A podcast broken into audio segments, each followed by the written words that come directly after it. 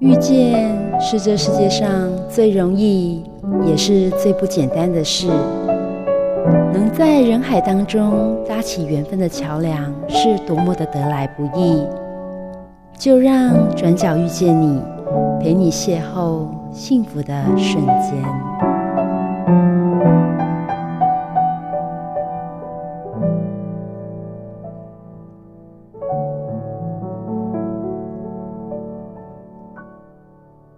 位汉声电台的听众朋友们，大家好，欢迎来到转角遇见你，我是主持人侯玉雷。今天 Simon 不在，所以只有我，还有跟我一起搭档的小主持人。我我们先来请他自我介绍一下。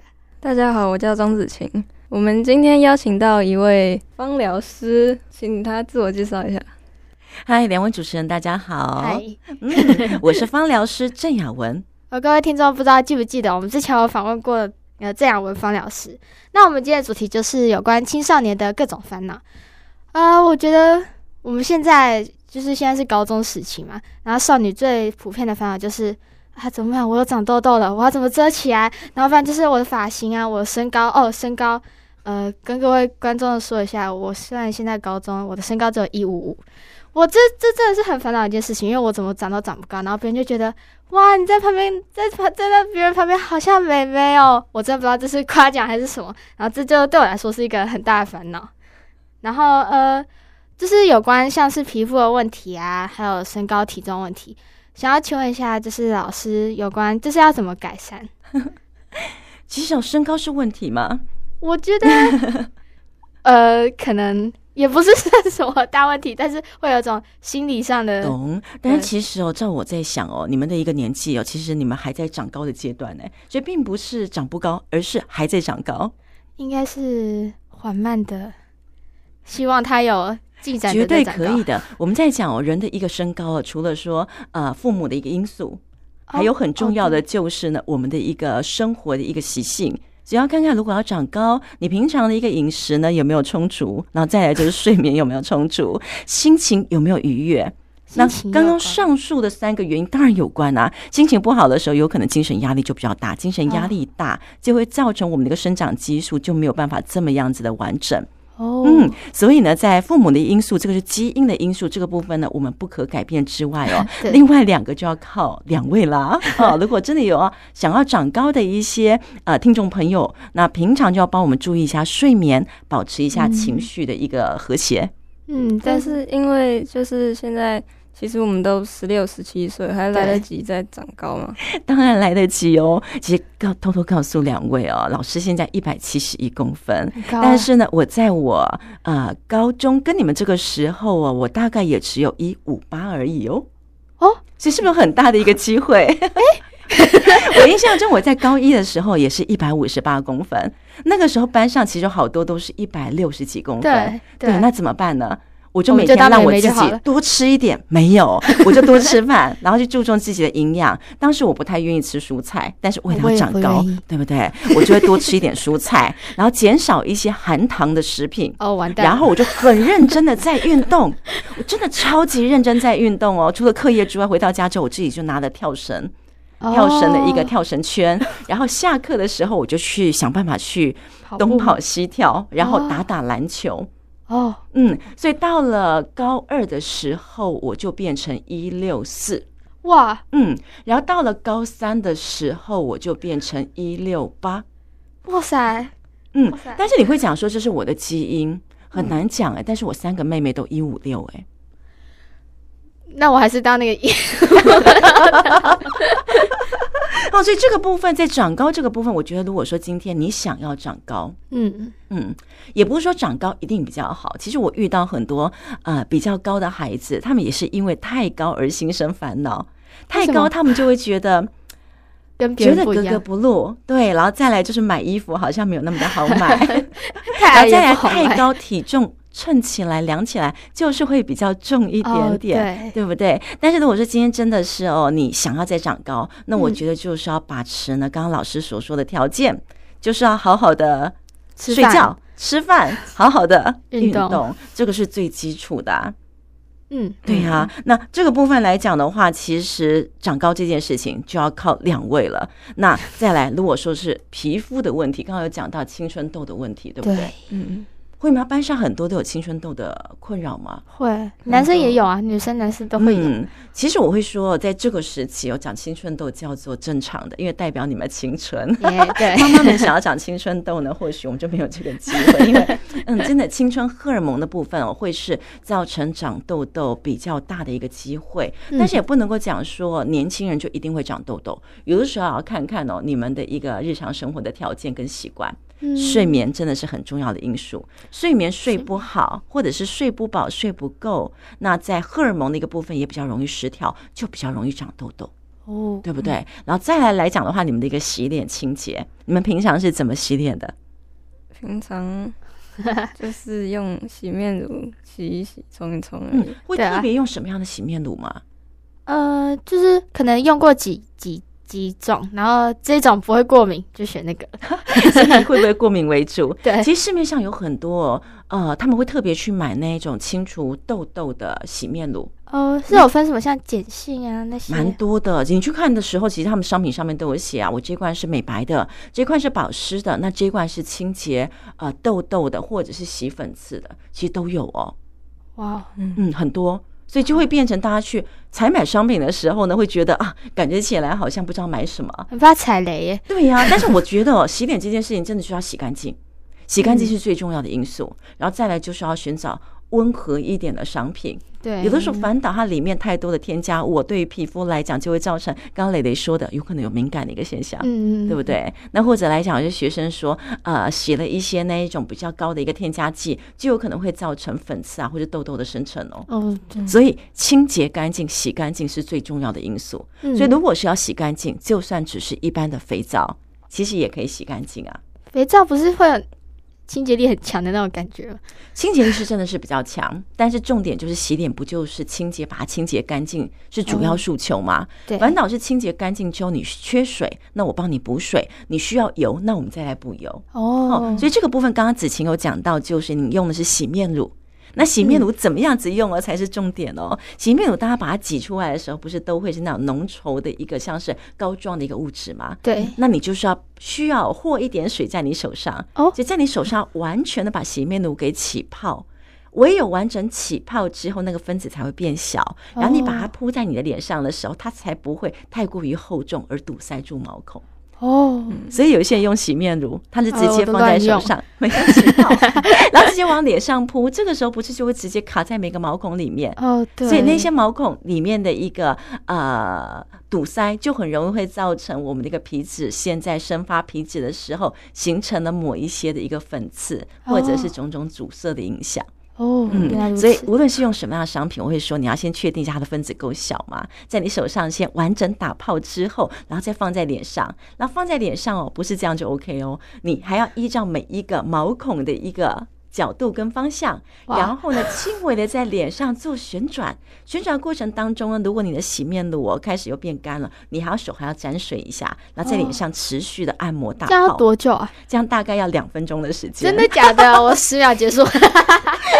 最少最少其实也要一分钟啊，因为我们全脸哦布满了非常非常多的毛孔，那些毛孔其实都会造成堵塞的一个现象。哦，所以我真的是需要花一点时间啦。那我知道。真的是青少年了，现在念书时间就已经来不及了。那至少也要有一分钟的时间去做脸部的一个按摩的一个动作。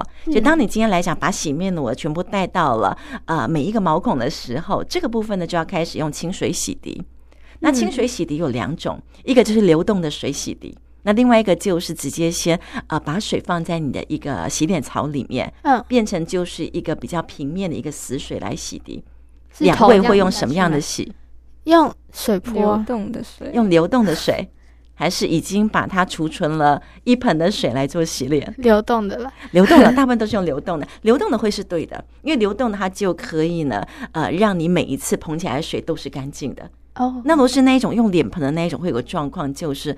泡泡可能一下去之后水就脏了，水脏了之后呢，就有可能会再造成另外毛孔的一个感染。那更何况是那个脸盆有可能不是那么的干净。嗯，好，所以基本呃基准点来讲，流动的水会是比较好的。那流动水在冲洗的一个过程当中哦，边冲边洗，还要稍微去搓揉一下你的皮肤。就如果你的按摩是一分钟哦，你用流动的水在洗脸哦，大概就需要两三分钟。哇，原来如此，我都乱洗。然后再来就是哦，用这种流动的水洗脸，也要看看呃你的一个水源好不好。有的时候住的是大楼社区，里面有非常多的铁锈哦，对对，那你就那个铁锈的水也会是一个问题。嗯，然后有时候如果住在一些比较污染的一个区域，那那个水源那个部分或许没有那么的干净。嗯，所以有一些人呢，为了保持好的皮肤状况哦，他们会用矿泉水。真的 假的？那我会说矿泉水，又是有点太过分。所以那个做法就是呢，你先用一般我们自来水，然后来洗涤完之后呢，其实如果需要，你可以用矿泉水，然后拍在化妆棉上面再擦拭一次。那或者是你另外呢，再用矿泉水哦，用在一个小钵里面，然后做最后的一个清洁。那这样子来讲的话，清洁呢应该就会非常的完整。所以手重啊，脸要洗干净。其实想想看哦，毛孔是用来呼吸的。对，当今天来讲，如果它能够被清洁干净，它能够好好呼吸，其实就不会有一个所谓的一个皮脂的一个阻塞啊，或者就是那种脏污的一个堆积的一个问题。哦，但是现在因为疫情，所以就要戴口罩，然后就变成就。罩起来很闷，然后就会有口罩痘。对，真的，哎、欸，口罩痘是为什么？两位要不要想一下？就是流汗，然后油，会 油就堆积在口罩里面，然后又没办法闷啊。那你看，在口罩的空间碰触到皮肤的位置，就是一个那个外围框框的一个位置嘛。对啊，嗯。但是我现在看到有很多的口罩痘啊，是在那些没有框框的位置，哎，就就整个都会。都有可能，对不对？我们看看，如果你的一个口罩痘啊，是因为压迫到口罩的位置，那我们看看口罩的一个清洁。哦，嗯，其实口罩正常来讲的话，就是一天或者戴了八个小时之后，就是要换另外一个口罩。对，但是我看到有一些人就是口罩连续用三天五天呢，那好脏，很夸张，对不对？对啊，对。那如果说今天讲是因为口罩的一个压迫或者是碰触而造成的痘痘，那真的口罩的一个清洁哦，要频频要更换啦。嗯，那如果今天来讲不是在口罩有碰触到的位置，那个部分来讲会透过了我们在说话。嗯，一个过程当中，其实嘴巴里面的一个气体也会去影响到覆盖在口罩里面的一个皮肤跟肤质状况。哦，就我会讲哦，在戴口罩的一个期间，真的是用餐饮食完之后，可以的话还是要刷牙，刷个牙呢，或者是漱个口。我觉得你刚刚吃了牛肉面，在口罩里面整个就会是牛肉面的一些油的一个分子，这个部分就会造成毛孔的部分就会。遇到的那种脏污空气的概念，oh, 那刚好就是缩在这个狭小的空间里面哦。那皮肤呢就比较容易会有一些影响哦。Oh. 嗯，所以还是要再回到哦。如果今天呃我们戴了一整天的口罩，那无论呃状况如何呢，其实晚上回家的时候还是要好好的清洁干净。嗯嗯嗯嗯。那我们先休息一下，听首歌曲，呃，One Direction 的 Live We're Young。我们待会再回来。各位汉声电台的听众朋友，欢迎回到《转角遇见你》啊、呃！刚刚老师有说到怎么去清洁脸部嘛？那如果我们现在已经就是已经长痘痘，已经来不及了，那我们要怎么去做这些呃用芳疗方式怎么去处理它呢？其实已经长痘痘，就代表说它那个毛孔阻塞。那毛孔阻塞的部分呢，随着我们的一个皮脂的一个分泌哦，然后加上了一个户外的一个空气的一个干扰，就会形成一个油污的一个阻塞。这个部分呢，我们就是只要使用了一款精油。一款精油，嗯，大家听过茶树吗？有，嗯，好，茶树这款精油哦，一般妈妈们会把它用在居家里面的一个洗涤、清洁或空气中的净化，对不对？嗯，但是其实茶树哦，是痘痘的肌肤哦最好的首选哦。自己 你家里面如果茶树精油，这个时候就可以把它拿过来，因为茶树对于皮肤来讲，它有非常好的去水跟去油的功能。想想看哦，一个被呃皮脂然后跟油污呢孕育成长的一个痘痘，其实今天只要让它去水去油，没有水跟油之后，它就会萎缩，它就会枯萎死亡。哦，嗯，所以家里面如果有茶树，那拿过来之后呢，其实你可以用化妆棉，嗯，或者就是呢棉花棒。然后去涂抹，沾了茶树精油去涂抹局部。但是有一个很重要的一个标准，就是你的痘痘如果是零点五公分，你就只能够涂零点五公分；如果你的痘痘只有零点三公分，你就只能够涂零点三公分。不能超过，不能超过。那涂到别的地方会怎么样？它会因为去水去油，就会变成脱皮跟干燥。哦，所以我之前就是遇到一个国中生，他满脸长痘痘，然后他妈妈也是用这个方式，但是他的痘痘太多了，他就觉得说妈妈告诉他说一颗一颗涂，他觉得太麻烦，于是他直接把茶树精油呢滴在化妆棉上面，直接就贴在脸颊上。隔天早上起床啊，痘痘都消了，但是一整片都脱皮了。哦。虽然痘痘不见了，但脱皮也不见得是好事，对皮肤来讲也是一个伤害。嗯，所以如果说呃，听众朋友有长痘痘的，可以试试看家里面呢跟妈妈要百分之百的茶树精油，然后要小心的去涂抹，那就是少量的沾取茶树精油之后呢，按压在你痘痘的局部哦。那按压的过程当中呢，就是除了注意范围之外，力道可以稍微用力一点点，就稍微把它压一下，让精油呢可以去渗透到皮肤里面，然后呢只要涂一次。就可以维持三天，三天之后呢，其实可以再涂第二次，哇，然后呢，反复去看它的一个状况，嗯，你去观察看看。除了清洁以外，刚才老师有讲到就是睡眠的问题，但是现在高中生因为有一些像压力啊什么之类的，或是功课很多，对，然后就会没有时间去睡得了，就是足够到八个小时，那那要怎么办呢？嗯，在我们的学理研究上啊，就是你们这样的年纪啊，大概就是要睡饱七个小时到八个小时，但现在很困难，对不对？不可能，很困难。但是我们只能够这么讲啦。哦，其实睡眠呢，讲求的不是时间，而是品质。哦，就如果你们能够在短短的一个睡眠时间里面，但可以达到比较好的一个睡眠品质的话，其实也会也可以利用这样的一个时间呢，去让人体呢可以好好的去做自我的一个修护。所以重点是你们的睡眠品质好吗？不好。觉得睡眠品质好不好哦？是看看你们早上起床的时候觉得有没有睡饱。如果早上起不来，那是不是就是没有睡好？是哎、欸，是哎、欸。但是如果说是睡眠品质好，就算你睡眠的时间只有六个小时，早上起床都会觉得很饱足。哦，嗯，那在我们一般呢做青少年的这种睡眠的一个调理上，我们会建议哦一个香味，薰衣草。哦，大家有听过薰衣草吗？有，嗯，薰衣草呢，市面上呢，大家可以买到薰衣草的精油，或者是买到薰衣草的香包。哦，香包，嗯，香包其实在家里面自己也可以制作，可以到呃花草店，或者就是一些中药房，其实也有在卖干燥的薰衣草。哦，那可以跟他采买回来之后，我可以请妈妈哦，给你一个袋子，嗯，好麻布袋，那你就可以放一点薰衣草在里面。那你可以把这个薰衣草呢，先放在你的枕头边。嗯，比如说你今天你是一个侧躺的一个习惯，那你侧躺右边，你可以把薰衣草放在你的右侧，然后可以利用在睡眠的时间，你可以闻到，可以尝试看看。因为薰衣草的一个香气呢，在我们的一个自律神经的一个协调里面，它是一款可以提振副交感神经的味道。那人体的一个睡眠呢，副交感神经哦，可以有效的去协助我们的松果体去释放褪黑激素。当今褪黑激素足够的时候，嗯、人的一个睡眠的一个波频哦，就会比较稳定哦。哦，嗯，所以可以先试试看薰衣草，简简单单的一个干燥的一个香包的一个使用。那或者家里面呢，妈妈如果有那个薰衣草的精油，嗯，那就可以利用扩香的一个方式啊。那扩香呢，看看家里面有没有一些扩香的一个仪器。那或者呢，我们有扩香的一个仪器，家里面有一些可以吸收精油的呃干燥的松果，或者就是呢干燥的一些木头，你可以把薰衣草的精油呢直接滴一两滴在上方，那一样就可以放你。在睡觉的一个床头边，嗯，对，那这样的一个方式也是一样，透过一个味道啊，就可以让薰衣草的一个香气呢，整个扩散开来。那甚至前阵子哦，天气还很热的时候，大家会用电风扇，对，我们也会把薰衣草的精油滴在棉花上，然后塞在电风扇的孔洞里面，哦，那整个薰衣草的香气就可以完全的释放开来。嗯，好，所以可以简简单单利用薰衣草这个天然的一个元素，去调整我们的自律神经，然后让我们的睡眠呢，可以比较和缓一点点。哦。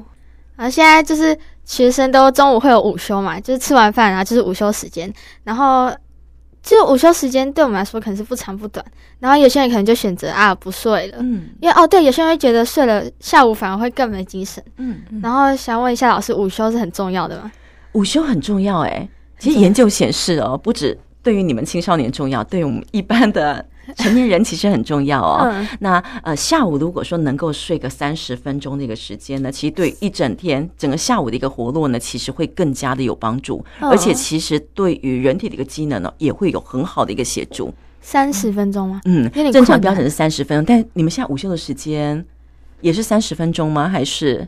嗯，大概是二十五分钟。二十五分钟，而且一打钟也不太可能马上睡着，对不对？大家都很吵，大家都很吵。但是等大家都歇息下来之后，至少会有二十分钟的时间，还是十五分钟的时间吗？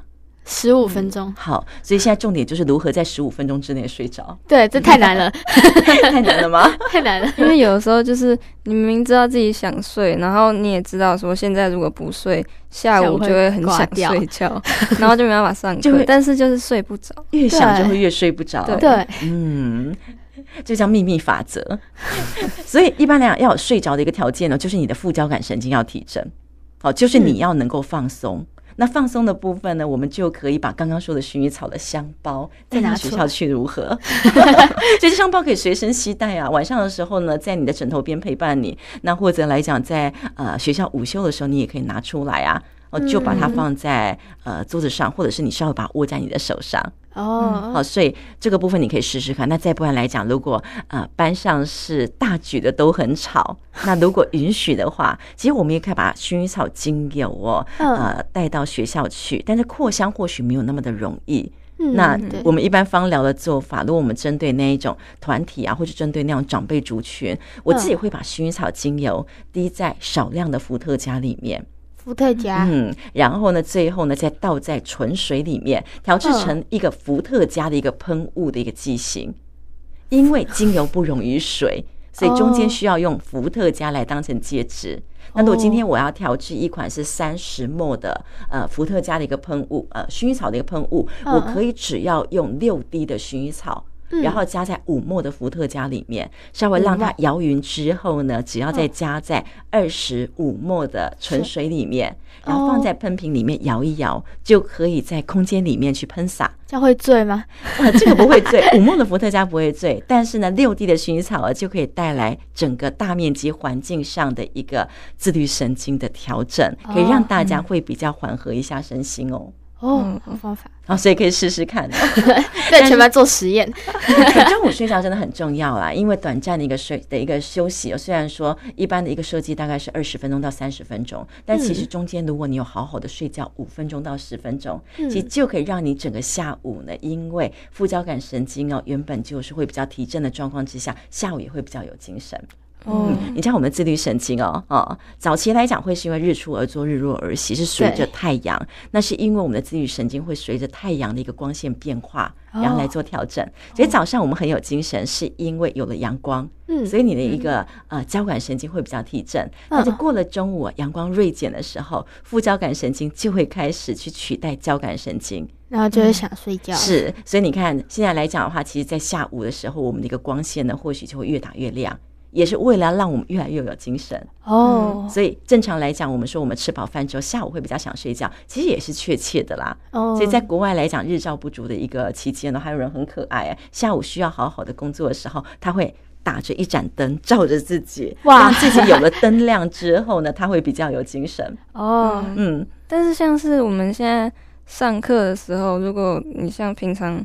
反而是会上课更想睡觉。对，那我们就是可以用什么方法来让自己不要那么容易睡觉？对啊，都会用什么绿油精之类的东西，没有用啊。其实你们这个年龄哦，我也不太建议你们用绿油精哦，因为它里面有薄荷醇，嗯，它会造成你们的内分泌会比较容易受到干扰，然后就会造成呃长期下来会变成你晚上。睡不好，哦，早上就会更没有精神，就会有落入能量循环，好可怕 的一个轮回了。对，绝对有精我们不要用，但是我会觉得很简单。对你们现在来讲，就是好好呼吸，呼吸。嗯，大家都在呼吸，但是不确定都会呼吸哦。是呼吸不够吗？呼吸可以来调整我们的自律神经。所以如果说在早上或者在下午，你需要好好的有精神的时候，你就要拉长你的吸气。拉长吸气，吸气，好好的吸气。嗯，这种好好的吸气哦，它会提振我们的交感神经，就会让我们全身充满能量，哦、充满精气神。现在氧气足够吗？原则上是，但是如果今天来讲，你说在中午的时候，你需要好好的睡觉，这个时候要拉长你的吐气哦，所以你可以趴在桌上的时候，好，短短的吸气，长长的长长的吐气，短短的吸气，长吐到没气。这个方式就会提升你的副交感神经哦，你就会睡得会比较好。所以有时候如果说是在中午的时候，你想要好好的睡觉睡不着的时候，你就是趴着好好的去长长的吐气，透过吐气的一个延长，你就可以让自己放松你的身心，然后会增加你的睡眠品质。哦，但是现在要打钟了哦，下午要好开始好好的上课的时候，超难的，你就要开始好好的吸气。通常都还没有开机，所以你可以透过了一个长吸短吐、长吸短吐的一个呃练习，可以让自己好好的开机。哦、嗯，那我们先休息一下，听一首由卢广仲带来的《几分之几》，待会再回来。各位汉声电台的听众朋友，欢迎回到《转角遇见你》。刚刚我们讲到就是课业的压力嘛，现在高中生真的很可怜啊，有一零八课纲这个。这个可怕的东西，就是我们除了学校课业要顾啊，还要顾一些学习历程啊，呃，还有什么？嗯，就是还有什么，呃，课外活动。对，然后就变成说很多的东西都要去管理，然后段考又一次一次的来，然后时间就这样就这样一直过，然后就很多人会觉得完蛋了，就是就是在学校的时候睡，就是学不好。有可能是睡觉，可能没睡好，可能大家都很喜欢熬夜读书，然后到隔天早上就会，呃，上课就会精神不济，然后你就会学不好，学不好了之后上课你就听不懂了，你刚可能恍神，然后老师讲就是就是数学课，数学课最可怕就是你刚前面那句算是你没有听懂，你下一句你后面拉就没有了，然后 然后就会这样子恶性循环下去，就是你听不懂，然后。你又要，你又压力很大，然后压力很大，你又睡不好，睡不好，你隔天又学不好，然后这很可怕的循环之后，你又考试了，然后就会变成学生就会很大压力，就是我永远学不好的感觉，嗯、要怎么突破这个可怕的框架？听起来真的好可怕啊！对，很可怕。那我会讲哦，其实不要慌，人一天就是二十四小时，我们二十四小时里面呢，呃，该睡觉几个小时，然后该吃饭。几个小时跟家庭互动要几个小时，几个小时的学习，嗯、其实人生二十四小时好好的规划。嗯，那如同刚刚所说的，哦、其实在于课业这个部分，我觉得应该是就自己的一个先天的一个条件。啊，比如说哪个部分你比较强，嗯、哪个部分你比较弱，嗯、那这个部分强跟弱的部分，自己要把它稍微要把它分类出来。那在于强的这个部分呢，当然也可以好好的去稳固；在于自己比较弱的一个科目呢，那也要去详加的去做探讨。我不知道大家对于心智图熟不熟？哎，嗯，还算熟。因为有的时候，比如说，呃，比如说我有一个学生哦，他数学就是不太 OK。没事，我数学也是一样，我也是。但是我常常在讲什么叫不太 OK？你知道他的不太 OK 是九十五分。那我说九十五分已经很好了，怎么会不 OK？所以啊，有的时候我听到那个你们青少年在讲说我不 OK，我都要先问一下不 OK 是几分？哦，是真的不 OK，谢谢，对吧？好，那我就要思考一下，那不 OK 是为什么？其实学习的一个历程很重要，就是老师在讲的时候，你们有没有听懂？如果今天老师在课堂上面讲，你有听懂，那回家其实也减少了复习的时间。那如果课堂上老师在讲的时候，你都听不懂，你又不愿意举手发言，敢？不敢吗？不敢还是不好意思？都有，都有。但是你不觉得在课堂上，如果没有把它搞清楚，回去一定更不懂。那回到家之后，我可能要透过补习啊，或者是看看家里面懂不懂，有没有人懂可以来教我们。所以我觉得在学课堂上哦很重要，就是你们真的要很专心、专注在那课堂上的四十分钟，然后有问题真的要发言。如果不好意思问老师，我可以问同学啊。对，问同学，嗯、但是有时候真的是很难专注。像我们老师上课，虽然他讲话非常的活泼，就是很活泼的那种老师，但是就是很难，可能是科目问题吧，还是很难专注在老师说的每一句话上面。其实哦，我们呃在讲一个所谓的一个注意力的问题，其实每一个年龄都有注意力的问题。哦，比如说像是小的时候，一岁就是有一分钟的注意力，两岁有两分钟的注意力。所以你们看，你们现在几岁？十六分钟吗？对呀，你们现在有十六分钟的注意力，所以其实很辛苦，要做到四十分钟，四十五，四十五分钟。五十？哎，对啊，是五十啊，辛苦哦。高中有五十啊，对啊。所以你看，你们注意力不集中，那叫正常。有没有感觉好一点？有有 好，但是哈，我们不能够只有那种前十六分钟的注意力，后面那呃，我数学不好，几分钟怎么办呢？所以还有一个小秘诀啊，我们之前有讲到，就是薰衣草香包或者薰衣草精油可以让我们好睡觉。但是其实哦，还有另外，我们来找寻一下什么样的味道可以让我们比较集中精神。那可以集中精神呢，在我们芳疗的一个领域里面了，两个味道，第一个味道叫迷迭香，第二个味道叫做柠檬。哦，柠檬。对，所以也要看看可不可以随身携带一下迷迭香。迷迭香呢，你可以呢用精油的一个方式，然后一样呢把它做在那一种鼻吸棒里面，在市面上呢其实有在卖薄荷鼻吸棒。如果爸爸妈妈这种薄荷鼻吸棒用完之后，然后对对对，如果它没有味道之后，你可以跟爸爸妈妈要过来，在里面滴一两滴的迷迭香精油，然后就可以放在口袋里面。下午的时候呢，你可以用它来提神，提神，稍微提神一下。那或者来讲，柠檬的一个精油香气也很适合哦。但是我会建议啦，柠檬跟迷迭香稍微要交错使用。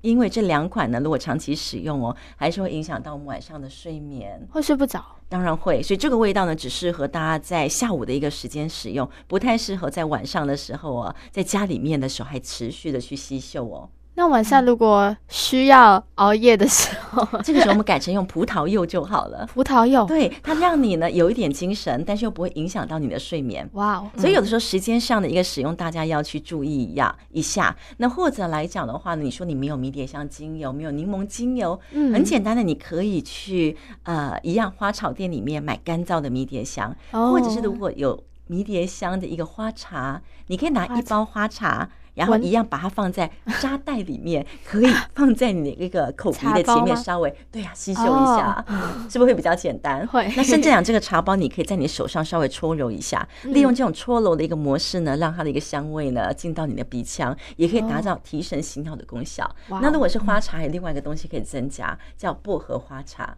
薄荷花茶，薄荷你把它搓揉一下，吸嗅一下，就会带来薄荷的香气。嗯，然后这个香气呢，也可以让你哦身心愉悦。哦，哦，那柠檬的部分该怎么处理呢？带一颗柠檬，随身携带一颗柠檬，真的假的？真的真的。然后柠檬的香气其实就是在它上面的一个果皮，那你就只要抠抠柠檬的果皮，就会有柠檬的味道弥漫在你的鼻腔前方。带柠檬，对啊，可以带来很开心愉悦的一个气息啊！哦，所以薄荷跟迷迭香的部分呢，它可以提升你的交感神经，让你集中注意力、集中精神，嗯，集集中一点动力跟活性。但是柠檬的一个香气呢，它可以让你呢增加血清素，那就可以增加一点愉悦的一个气息。哦，我刚刚老师有讲到心智图的部分，那我们要怎么去去运用它？嗯，其实心智图哦，它是让我们在思考事情的时候哦，可以更加依照自己的一个状况呢去做调整或规划的一个方式。哦、那例如你说那个数学课上课的时候，你们很容易会分心，或很容易会睡着，那我们就要把原因给找出来。科目本身的问题，本身什么样的问题？要不要谈一谈？就是看到数字，就是 气场不合吧？气场不合，哇，这句话真的是还蛮经典的，太棒了。但是我会觉得，如果今天这个课业，比如像数学这一科，如果是呃未来用不到，你们考试也考不到的，考得到？哎，对啊，那考得到，那就叫做用得到啊，因为必须要还是要去经过考试嘛。那这个部分要先厘清一下，如果真的是有需要的时候，那你就自己就要让自己在课程上面可以好好的专心去。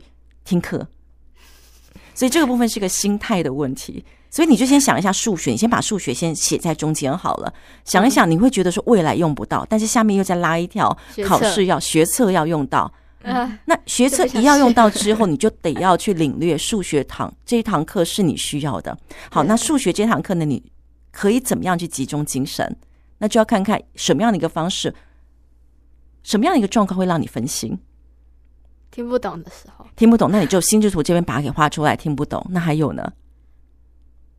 还有可能旁边有人干扰，旁边有人干扰，哦、那或者是老师讲的，你有可能也不太理解啊，算是太复杂，算是太过于复杂。我们可以在数学这样的一个框框里面呢，拉出这些线。比如说，在听不懂这个部分，嗯、听不懂这个部分，你拉出来之后，你再思考一下为什么听不懂。算是太复杂，是是老师讲话不清楚呢，声音太小呢，太大了，声音太大。我老师讲课很大声，但是我还是听不懂。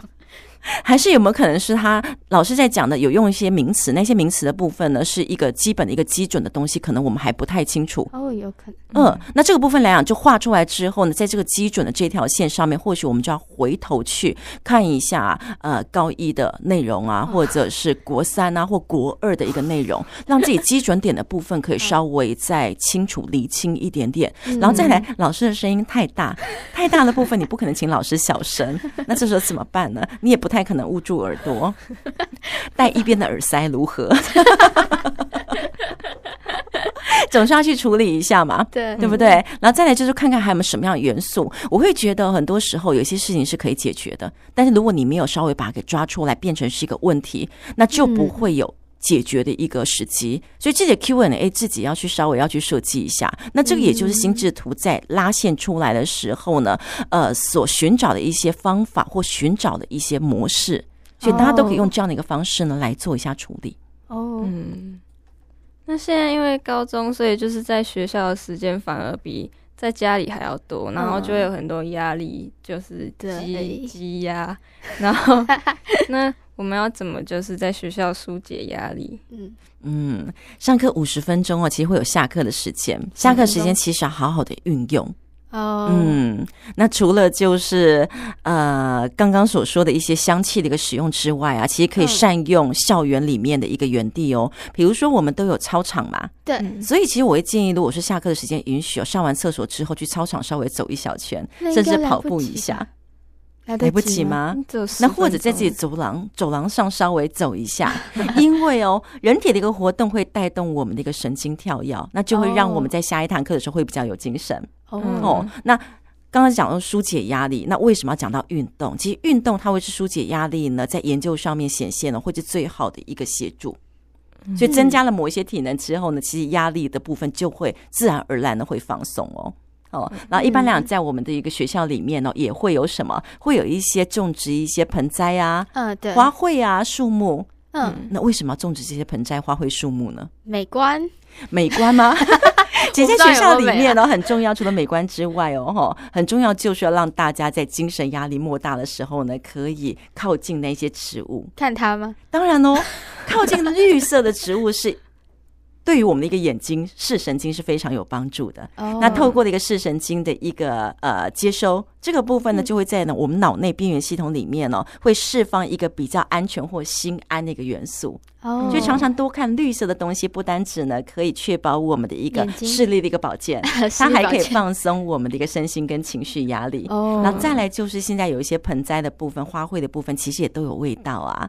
哦，像我自己我所接触的一些国中跟高中的一些校园，其实已经开始有在栽种一些香草的一个盆栽，所以学生们下课的时候真的就会去拨聊一下盆栽，比如说靠近薰衣草，然后摸一下，对，就会有下一节课就睡着了，不会不会，会让你身心会比较放松，然后或许呢也会种一些茶树啊，种一些尤加利的植物，甚至现在我看比较多的是种桂花。哦，嗯，有的时候我们在一些呃公园里面，其实会看到桂花，闻到桂花香。那想想看，如果说在学校里面有一盆桂花，或者是一排桂花，这个味道呢，其实也可以让我们呢稍微吸嗅一下，去缓解一下我们的一个情绪紧张。所以我会建议哦，就是要在自己的校园里面好好的走一圈，看看校园里面到底栽种了什么样的一个植物，什么样的一个盆栽跟花卉。然后在自己呢，就是身心压力比较大的时候，也没有空去走一下操场，跑一下操场的时候，会建议就是呢，到你喜欢的那一盆盆栽之前，然后呢，可以去摸一下，可以啊，讲一讲话呀，闻一闻呢，其实也是非常好的一个放松。所以要善用一下校园里面的种种的一个条件。好，那当然我也有学生就是会去走楼梯。精神压力大的时候，他会透过走楼梯来调整自己的呼吸。其实不要走太快，但是你慢慢走就可以调整呼吸。哇，有的时候情绪紧张大的时候，你有没有发现呼吸比较急促？嗯，会，嗯，对不对？呼吸比较急促，你透过走楼梯，感觉起来身体的动能起来，但是缓缓解了你的一个呃呼吸的一个调整之后呢，反倒你的一个精神压力、情绪紧绷哦，就会跟着释放哦。哦。结果我是一直回避走楼梯，我也是。那我们先休息一下，听一首告五人的《披星戴月的想你》，我待会再回来。各位汉声电台听众朋友，欢迎回到《整角遇见你》。那现在的现在就是处于青少年时期嘛，当然呢，都会遇到一些跟家里有一些隔阂的状况。呃，具体来说，就是现在的呃青少年可能回到家都不是很想要跟父母讲话，因为他们会觉得语言不通。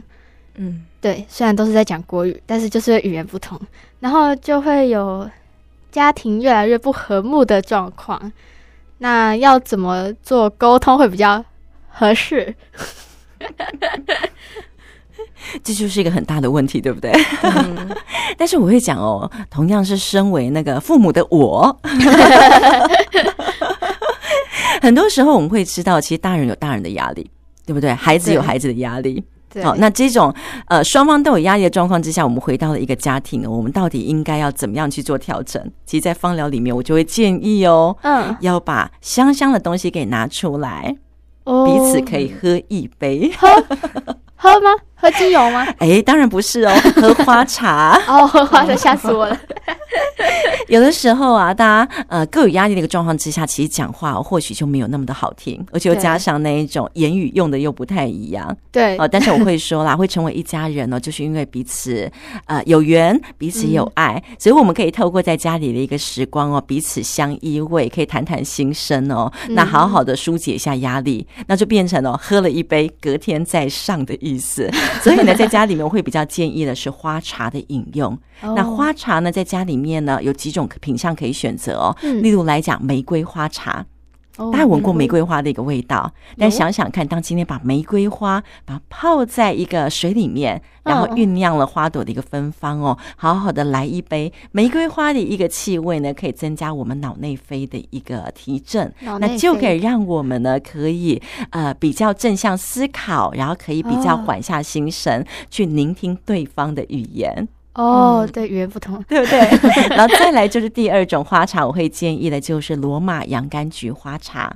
罗马洋甘菊花，嗯，它跟我们中国的菊花茶不一样哦。中国菊花茶是清凉。退火，嗯，但是呢，我们也需要退火，真的吗？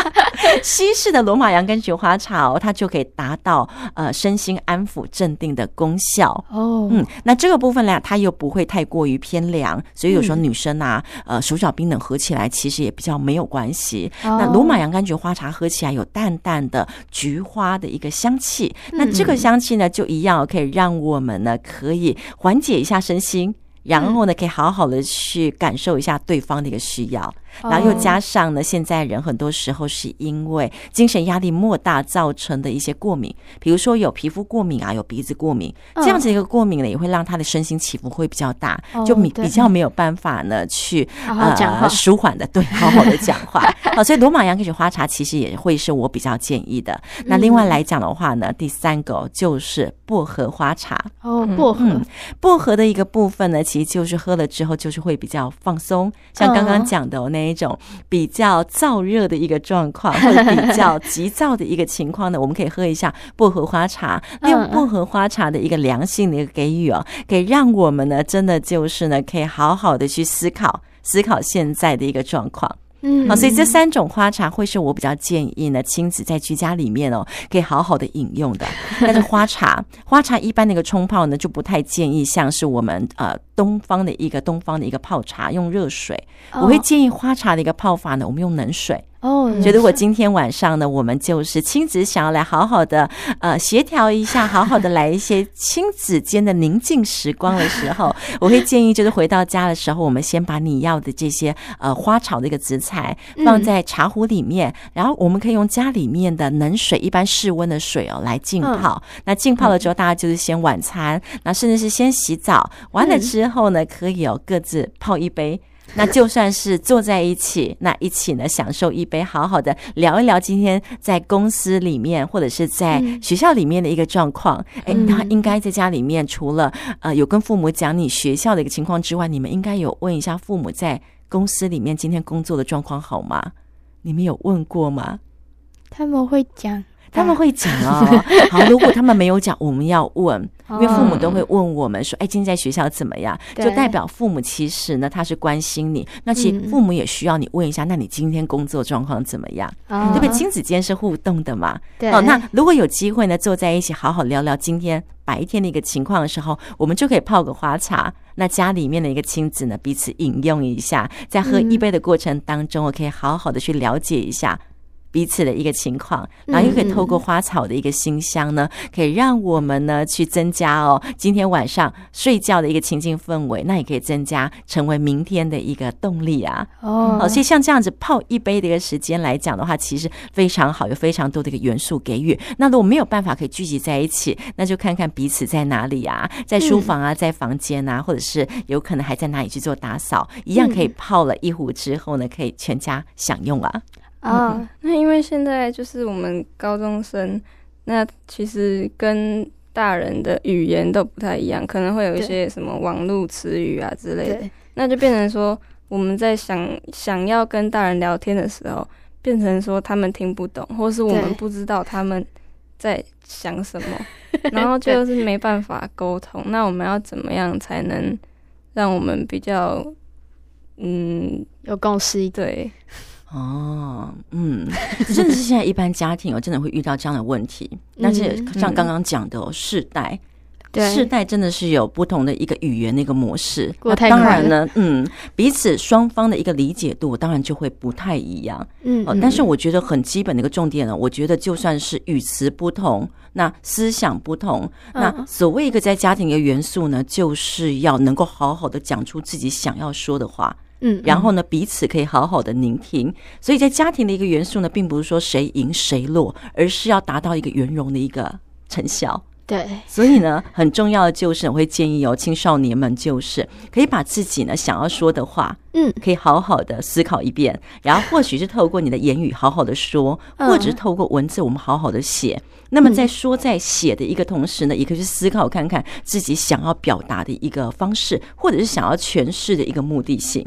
哦，嗯，但是有的时候是因为说，就是大人这个世代跟我们的想法不一样，可能他们觉得说，哦，就是现在读医学系比较赚钱比较好，我们就应该读医学。对，但是在我们这理念里不是这样，就是我们比较希望读可能其他的科系。对，我懂。但是这个哈，真的就是哈，往往你会听到那种大人会讲说，我吃过的盐啊、呃，对比你吃的 还多，对，比你走过的桥还要多。